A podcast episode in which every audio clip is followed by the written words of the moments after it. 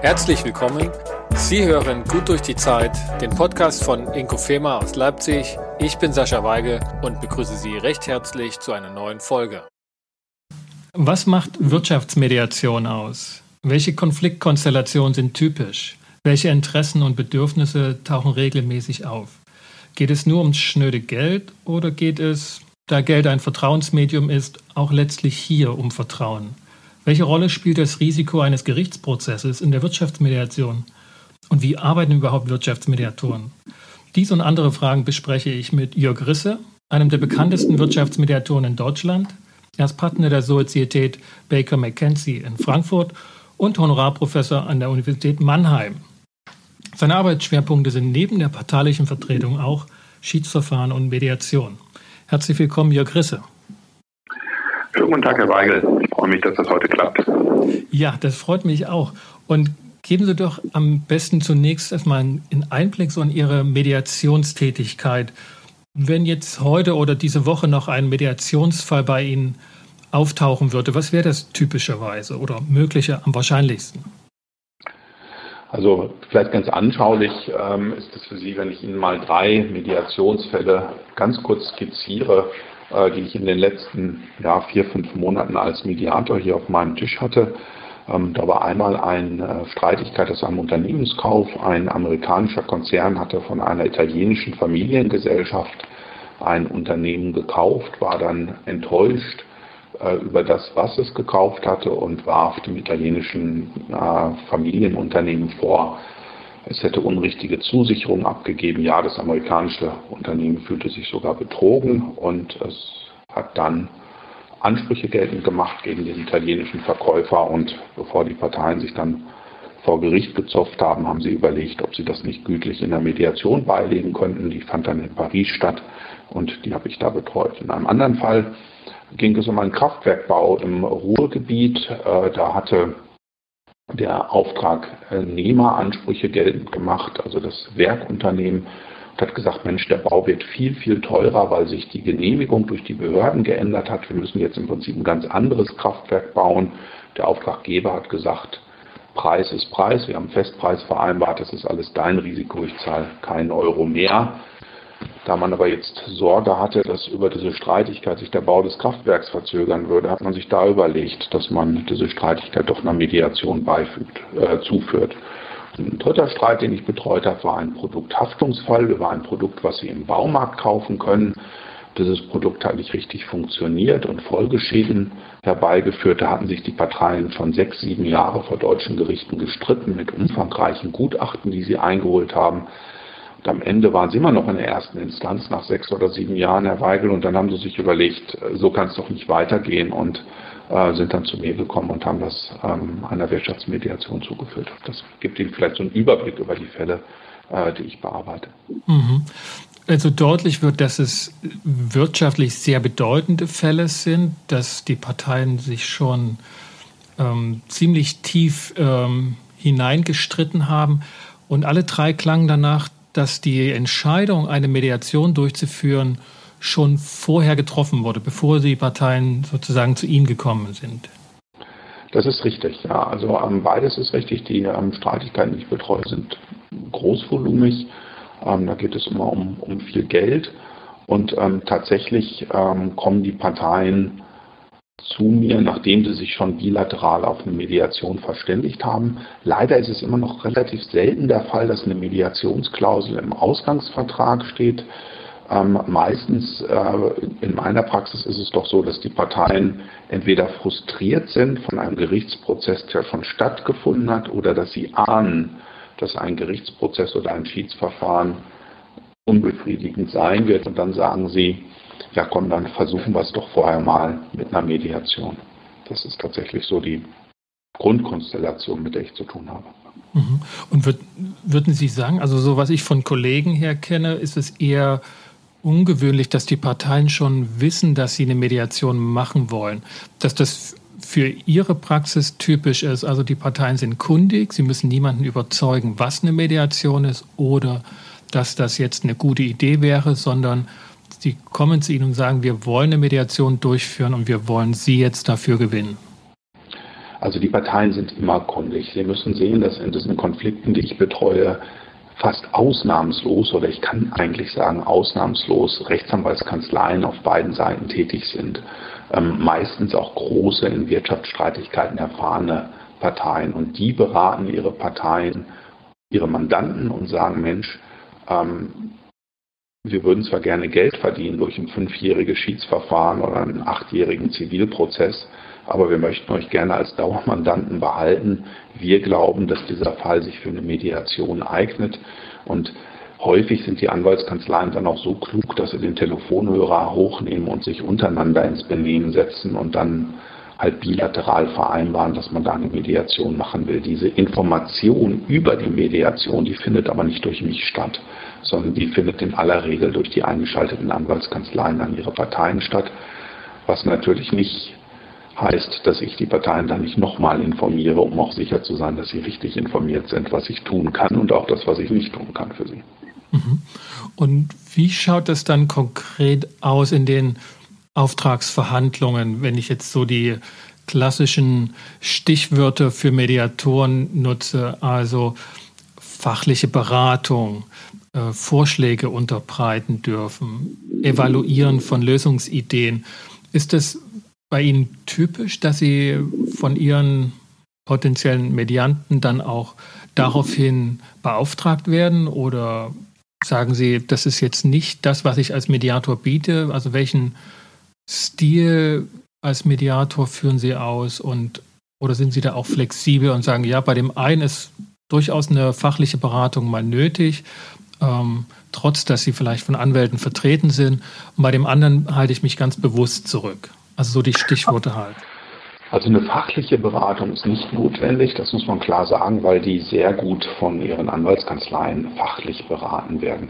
Gleichzeitig ist es aber so, Herr Weigel, dass ich meistens deswegen eingeschaltet werde, weil mich die Anwälte, die Anwälte, nicht die Parteien, weil mich die Anwälte auch aus einem anderen Kontext kennen und weil die wissen, okay, ähm, der weiß, wie ein Unternehmenskauf üblicherweise abläuft, der kann eine Bilanz zusammen mit den Parteien nochmal lesen. Der weiß auch, wie ein Kraftwerksvertrag aussieht. Das heißt, der hat diese notwendige, aus, aus Sicht der Anwälte notwendige Fachkunde und Fachkompetenz.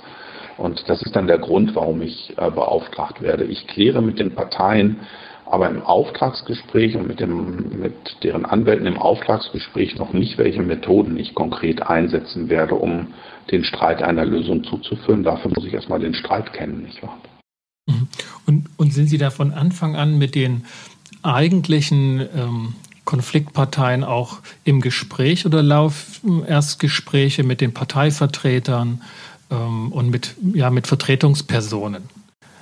Also ich lege schon sehr großen Wert darauf, dass von Anfang an die Parteien auch hochrangig äh, in den Besprechungen dabei sind. Und das heißt auch, dass sie schon in den Telefonkonferenzen und so entsprechend hochrangig dabei sind. Denn am Ende brauche ich ja die Parteien, Herr Weigel, die entweder Ja oder Nein zu, einer, zu einem Vergleich sagen. Das tun nicht die Anwälte. Das heißt, die Parteien müssen Vertrauen fassen in den Mediationsprozess, in das Verfahren der Mediation, um dann am Ende eine informierte Entscheidung pro oder contra einem Vergleichspaket abzugeben. Das heißt, sie können das nicht delegieren an die Anwälte. Ich habe allerdings in der Wirtschaftsmediation ein Problem, was in vielen anderen Mediationen nicht in diesem Maße auftritt. Die Parteien in meinen Mediationen sind fast immer juristische Personen, also meistens Aktiengesellschaften, manchmal auch GmbHs. Die können nicht sprechen, die kann ich auch nicht zufrieden machen. Ähm, die werden natürlich immer repräsentiert durch Prokuristen, durch Vorstände, durch Geschäftsführer. Und da hat man schon immer das, was man äh, Principal Agent Problem nennt. Manchmal hat der Vorstand eine andere Agenda als die Aktiengesellschaft, die eigentlich Partei der Streitigkeit ist. Zum Beispiel ist er besorgt um seinen Bonus.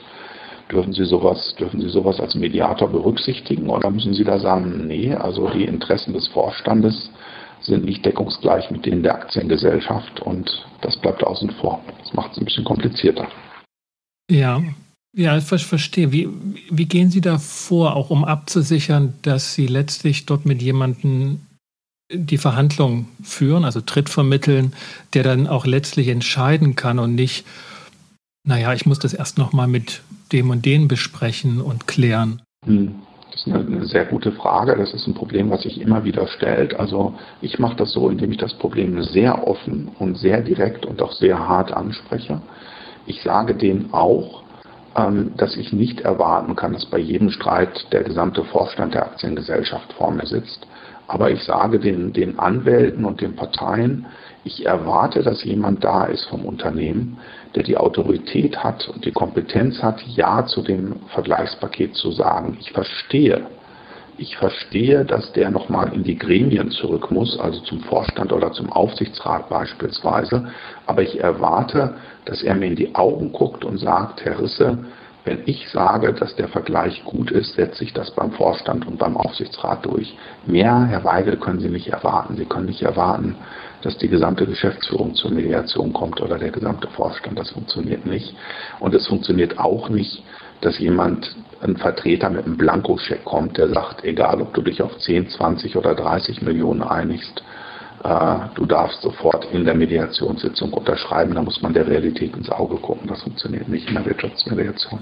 Aber, und also da verstehe ich Sie richtig, da gehen Sie lieber offensiv an das Thema ran und gehen jetzt nicht für Schritt für Schritt vor und hoffen, dass das dann schon am Ende irgendwie zustande kommt, sondern klares Benennen und auch einfordern mit einer Erwartungshaltung, ähm, die verdeutlicht. Das ist genauso, Herr Weigel. Also da habe ich einmal vor 15 Jahren oder so Lehrgeld bezahlt, wo nach einer sehr aufwendigen und aus meiner Sicht erfolgreichen Mediation dann auf einmal der Aufsichtsrat der Gesellschaft die äh, Zustimmung zum ausgehandelten Einigungspaket verweigert hat. Da habe ich mich so geärgert, ehrlich gesagt, dass ich gesagt habe, das passiert mir nicht nochmal, ich spreche es jetzt immer sehr offen an und es steht sogar häufig dann in meiner Mediationsvereinbarung drin, dass ich sage, die Parteien stellen sicher, dass ein äh, abschlussbevollmächtigter Vertreter an sämtlichen Mediationssitzungen und Telefonaten teilnimmt. Äh, und wenn die das nicht wollen, dann schreibe ich halt rein, zumindest einer, der mit hoher Durchsetzungswahrscheinlichkeit auch die äh, Gremien dann davon überzeugt, dass ein in der Mediation ausgehandelter Vergleich gut ist. Ich, ich mag noch einen, einen Punkt zum Thema anwaltliche Vertretung und Parteivertreter in der Mediation ansprechen. Ich dann nochmal zurückkomme zum Thema Verantwortung. Ähm, Sie sind es ja als Rechtsanwalt gewohnt, mit Rechtsanwälten zu agieren und, und ähm, viele Kollegen von Mediatoren haben durchaus ihre Schwierigkeiten, wenn Rechtsanwältinnen mit im Raum sind und, und mit in der Mediation agieren. Wie ist es für Sie erleichtert, dass für Sie die Arbeit, dass die Parteivertreter mit in der Mediation agieren oder behindert Sie das eher? Also ich, ich habe da sicherlich, für, für mich gehört das zum, äh, zum, zum täglichen Arbeitsleben, dass ich mit Anwälten kommuniziere. Ich spreche da auch die gleiche Sprache natürlich und habe bei den Anwälten ähm, sicherlich auch einen gewissen Vertrauensvorschuss. Ich achte aber auch in Wirtschaftsmediation darauf und sage den Anwälten das auch, dass ich erwarte, dass sie sich zunächst zurückhalten. Also ich möchte, dass vor allen Dingen die Parteien und äh, ja letztlich die wirtschaftlich und operativ Verantwortlichen in der Mediation agieren und sprechen. Die Anwälte, das vereinbare ich mit denen, die sitzen zunächst in der zweiten Reihe. Und ich führe dann immer wirklich Stühle tauschen durch, Herr Weigel. Ich sage so, Jetzt haben wir eine Phase, wo es wirklich um Recht und um Anwalt, äh, um anwaltliche Gesichtspunkte geht. Tun Sie mir einen Gefallen, ich würde jetzt gerne ein bisschen näher an den Anwälten sitzen. Tauschen Sie doch mal äh, die Stühle. Das ist auch wichtig, dass Sie das tun, denn wenn die Anwälte ihren Parteien hinterher nicht sagen, der Vergleich ist gut, dann schließen die den Vergleich nicht. Das heißt, Sie müssen auch den Anwälten Wertschätzung entgegenbringen und sie einbinden in den Prozess und denen vermitteln, es ist wichtig, dass ihr da seid. Es ist wichtig, dass ihr euren Mandanten hinterher sagt, das ist gut oder schlecht. Und das kriegen sie nicht hin, wenn sie die hinten in eine stille Ecke vom, vom Zimmer setzen. Das stelle ich mir eine wirksame Situation vor, wenn plötzlich, mehr oder weniger plötzlich, die Anwälte nach vorne rücken sollen und, und die Auftraggeber in die zweite Reihe gehen. Die haben dann einen anderen Blick nochmal auf das rechtliche Gespräch. So ist das. Also habe ich das auch verstanden jetzt, ne? die, dass die richtig die, die Plätze auch tauschen. Bei mir tauschen die dann richtig die Plätze, genau. Ja. Dann komme ich nochmal zu dem Thema Verantwortung. Und Sie hatten das so vor uns angedeutet, ne? dass manchmal die persönlichen Interessen nicht immer deckungsgleich sind mit den Interessen der Organisation. Manchmal gibt es da ja vielleicht Ungenauigkeiten. Das erinnerte mich so an eine Antwort, die Sie in einem unserer Roundup-Posts äh, vor voriges Jahr geschrieben hatten, ne? dass einer der Stolpersteine von Mediation ist, dass Parteien durchaus mal die Verantwortungsübernahme scheuen und deshalb ähm, Mediation jetzt ähm, eher, eher selten genutzt wird als Konfliktbearbeitungsverfahren. Können Sie sich daran noch erinnern? Also können Sie das noch mal ein bisschen ja, ausführen, weil das ja ähm, absolut. Also, gegen der landläufigen Meinung ist von Mediatoren, die sagen, die Parteien wollen die, wollen die Verantwortung über alles behalten und müssen sie bei Gericht abgeben. Aber so richtig passt das nicht. Ne? Da, da gibt es noch mehr dazu zu sagen. Also in, in, meiner Praxis muss ich leider sagen, ist das nicht so. In meiner Praxis ist das so, dass die Parteien sich sehr schwer tun, diese Verantwortung in der Mediation für einen Vergleichsabschluss zu übernehmen. Stellen Sie sich, nehmen wir mal ein Beispielsfall, stellen Sie sich einen Projektleiter vor bei einem Kraftwerksprojekt, der jetzt konfrontiert ist mit einer Mehrkostenforderung von 10 Millionen Euro. Wenn dieser Projektleiter den Scheck unterschreibt und sagt, okay, ähm, die Baufirma kriegt zusätzlich 10 Millionen Euro, dann verantwortet das konkret dieser Projektleiter. Dessen Karriere hängt jetzt davon ab, das ist doch der, der freiwillig 10 Millionen Euro mehr gezahlt hat. Vielleicht hängt sein Bonus davon ab. Ähm, vielleicht hängt auch eine zivilrechtliche Haftung davon ab. Also es ist ähm, so, dass auch Vorstände ähm, immer häufiger haftungsrechtlich belangt werden, wenn sie wirtschaftlich schädliche Entscheidungen treffen.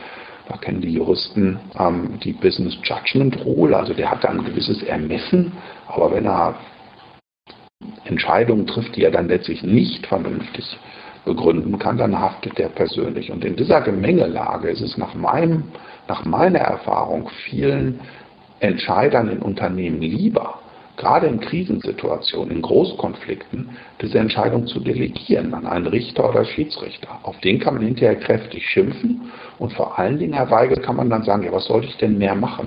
Ich habe die Großkanzlei Müller und Meyer beauftragt, unsere Interessen wahrzunehmen. Wir haben fünf Jahre für wahnsinnig viel Geld ein Schiedsverfahren oder einen Gerichtsprozess geführt. Ich als Manager konnte doch mehr nicht tun. Jetzt haben wir verloren, aber meine Schuld ist es nicht.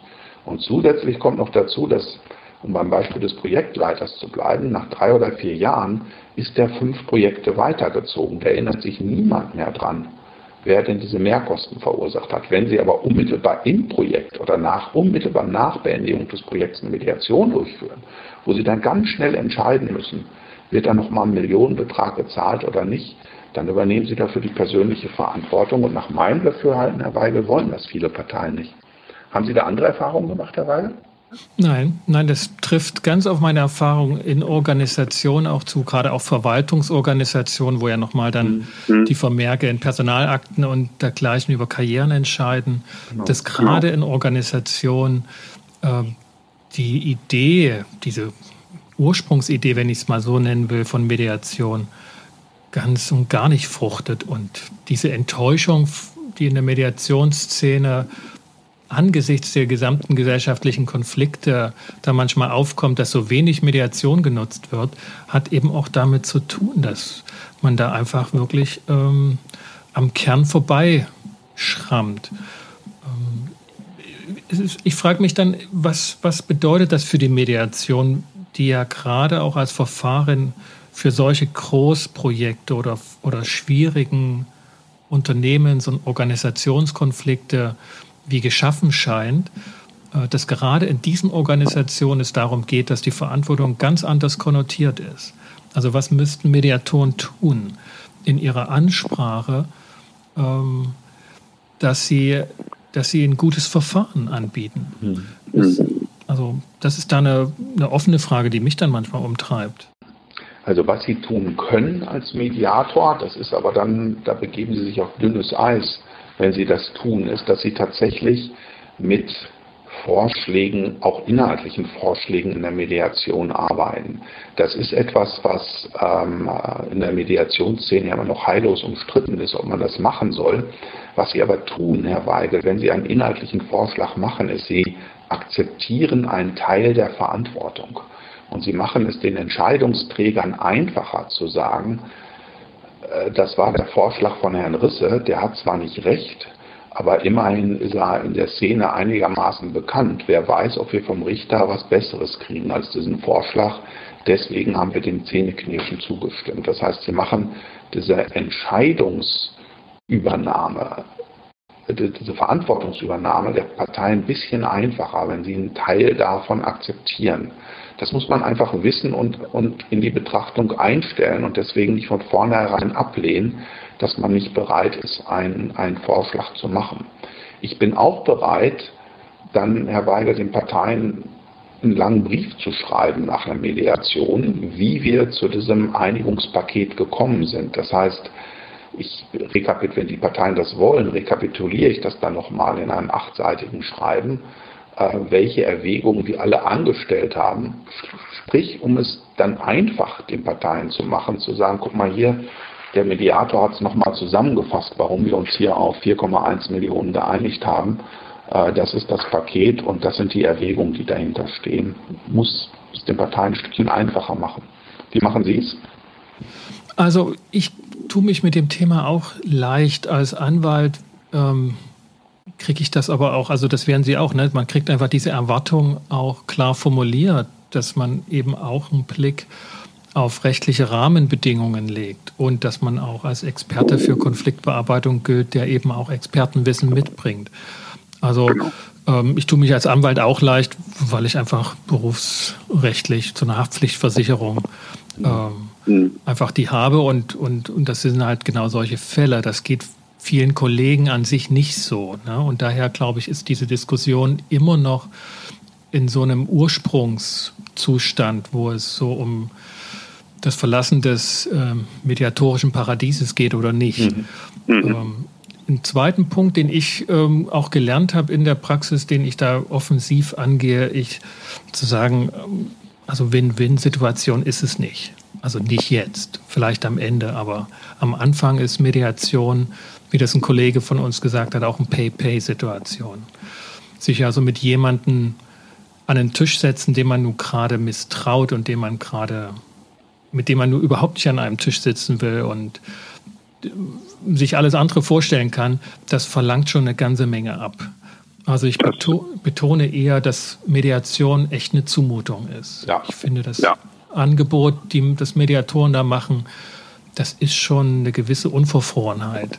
Also vergnügungssteuerpflichtig ist das nicht und das finde ich immer so seltsam, wenn man so die Mediatoren sieht, die so aus manchen Ausbildungsgängen herauskommen, die glauben, sie seien jetzt die großen Friedensstifter und können so als Heilsbringer durch die Welt ähm, jetten, äh, die werden bitter enttäuscht sein. Also das, so ein Mediationsverfahren auch als Mediator durchzustehen in einer konfliktaufgeladenen Situation, ist anstrengend, ist harte Arbeit und auch am Ende der Mediation, Herr Weigel, liegen sich die Parteien selten glückstrahlend in den Armen und loben den Mediator an den grünen Himmel, das im blauen Himmel. Das ist, ist selten so. Das sehe ich, sehe ich absolut, absolut wie Sie. Mein Pitch, Herr Weigel, an die Parteien ist dann immer, schauen Sie, statistisch gesehen werden 60 Prozent aller Streitigkeiten in der Größenordnung von über einer Million, und ich glaube bei den kleineren ist es auch so, werden verglichen.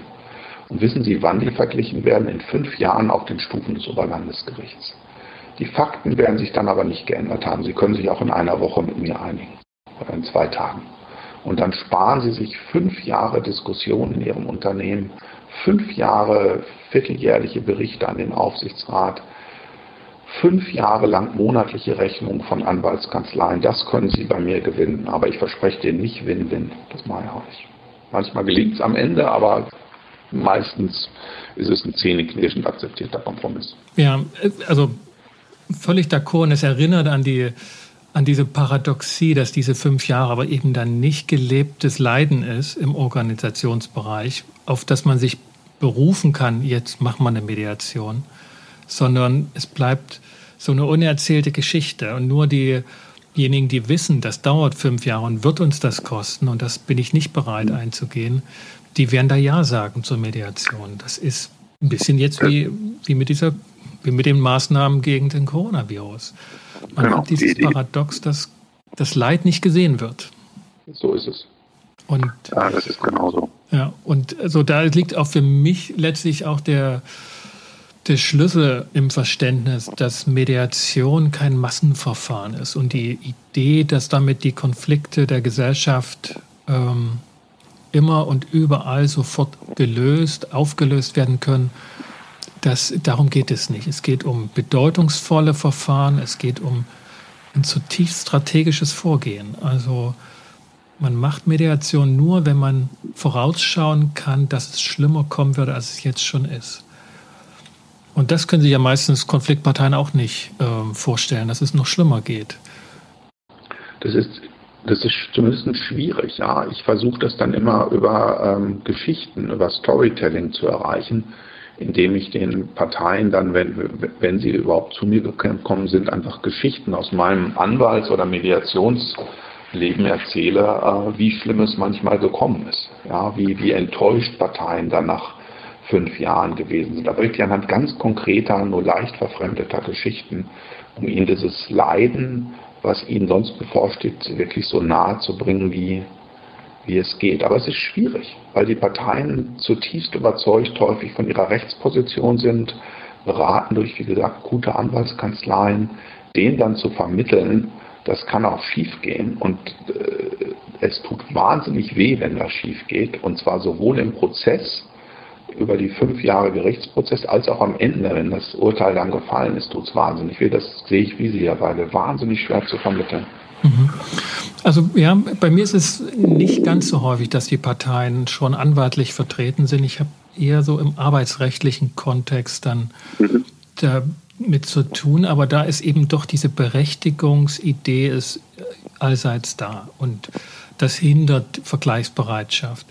Das mag vielleicht auch in anderen Mediationsfeldern, Stichwort Familie oder Nachbarschaft, nochmal anders sein, dass da Mediation nochmal einen anderen Zugang gewinnt. Aber ähm, hier im Wirtschafts- und Arbeitsleben, glaube ich, das, das kann man schon verallgemeinern. Also, dass das kein Allzweckinstrument ist und dass es eher eine gewisse Bereitschaft braucht bei den Medianten, ähm, jetzt jetzt sozusagen eine Investition zu leisten und sich dahin zu setzen.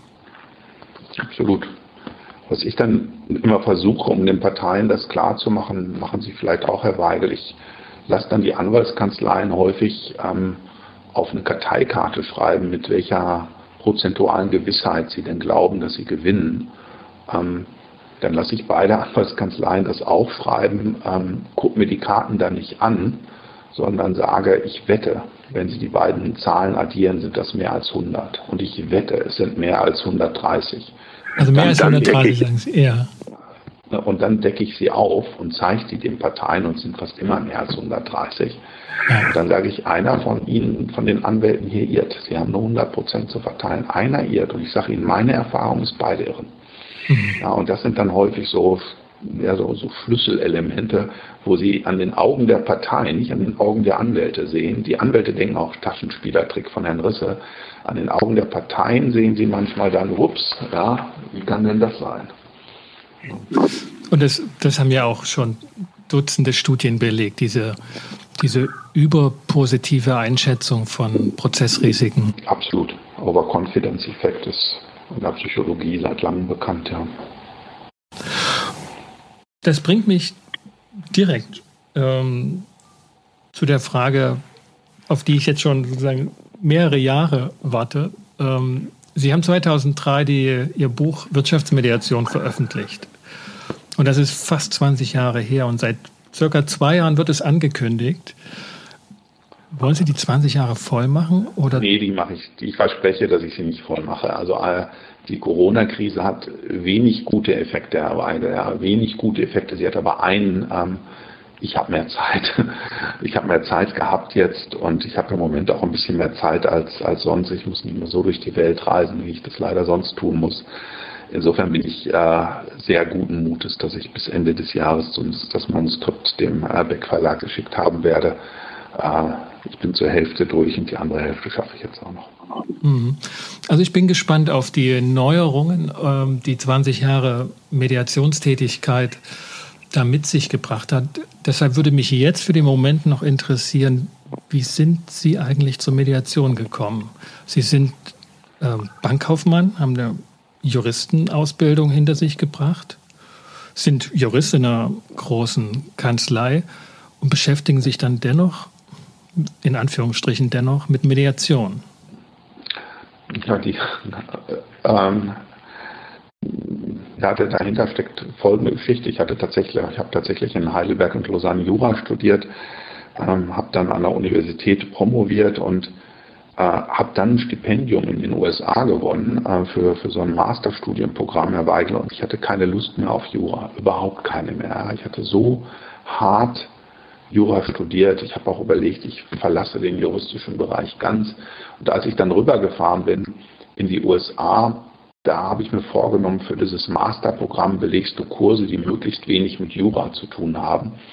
Und als ich in Berkeley, wo ich studiert habe, dann angekommen bin, sah ich, dass die ähm, ganz viel im Bereich Soft Skills anboten. Und ich habe mir damals ehrlich gesagt Soft Skills, das ist das, was am wenigsten Aufwand macht und habe mich da relativ flächendeckend eingetragen und mich dann mit Soft Skills beschäftigt, mit Rhetorik, mit Verhandlungswissenschaft und was da eben auch angeboten worden ist. Äh, 96, 97 war das, waren, waren Mediation. Und das, muss ich sagen, ähm, war dann nicht soft, sondern es war echt ganz harte Arbeit, aber das hat mich wirklich fasziniert. Das fand ich intellektuell unglaublich spannend, dass man Konflikte auch anders lösen kann als durch Subsumption und Relationstechnik, wie wir Juristen das tun.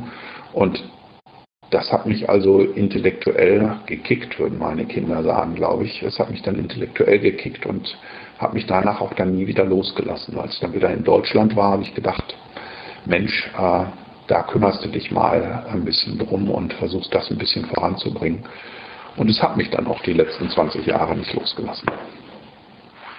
Das kann ich, kann ich gut nachvollziehen. Also bei mir waren es auch die letzten Jura-Jahre, die dann die Entscheidung gebracht haben, ähm, anders mit Konflikten nochmal umzugehen, ob, obwohl und ob schon auch dieses Studium und diese Ausbildung wahnsinnig viel Spaß gemacht haben und auch wirklich ähm, schön waren. Also das kann ich schon auch sagen. Ich muss dann immer so an mir selber feststellen, ich versuche ja auch ein bisschen achtsam mir gegenüber zu sein. Viele Mediatoren betreiben das Mediatorengeschäft aus einer Haltung heraus. Das ist ja auch eines der, der großen Worte der Mediationsszene, dass man so eine innere Haltung haben muss. Ähm, ich schlage da so ein bisschen aus der Art herein. Ja, also bei mir ist das wirklich keine Haltung, sondern wirklich stärker eine intellektuelle Neugier in den Prozess. Also ich führe Mediationsverfahren relativ nüchtern und bediene mich aus einer Toolbox, die ich äh, ja über die vielen Jahre gelernt habe oder auch in, in Berkeley gelernt habe. Ähm, aber mein Antreiber ist intellektuelle Neugier und weniger so eine Haltung und Menschenfreundlichkeit, auch wenn sich das vielleicht jetzt sehr kaltherzig anhört, wenn ich das sage. Ich, ich kann es mehr als verstehen und würde auch sagen, wir vertagen tiefergehende Diskussionen zu dem Thema. Ähm, in dem Podcast, der ja, der ja auch für Mediatoren gemacht ist. Und vielleicht gehen wir da Schritt für Schritt vor, dort zur Haltung noch etwas hinzuzufügen, dass es genauso erlaubt, mit Mediation zu agieren und auch gute Mediation zu machen. Also ähm, den Begriff der Haltung, da habe ich auch meine Haltung dazu. Sage ich es mal so. Herr Risse, das war hochinteressant und hat viel Freude gemacht. Sehr gerne, ja auch. Ich bedanke mich äh, bei Ihnen und wenn Sie, liebe Zuhörerinnen und Zuhörer, keine Episode mehr verpassen wollen, dann abonnieren Sie doch einfach diesen Podcast und vergessen dabei nicht, Ihren Freunden und Kollegen Bescheid zu sagen. Für den Moment bedanke ich mich bei Ihnen, dass Sie wieder mit dabei waren und verbleibe bis zur nächsten Episode von Inkofema Gut durch die Zeit, der Podcast für Mediation, Konfliktcoaching und Organisationsberatung. Ihr Sascha Weigel, kommen Sie gut durch die Zeit. Auf Wiedersehen. Vielen Dank. Wunderbar. Herr Risse. Ja, tschüss. Ja.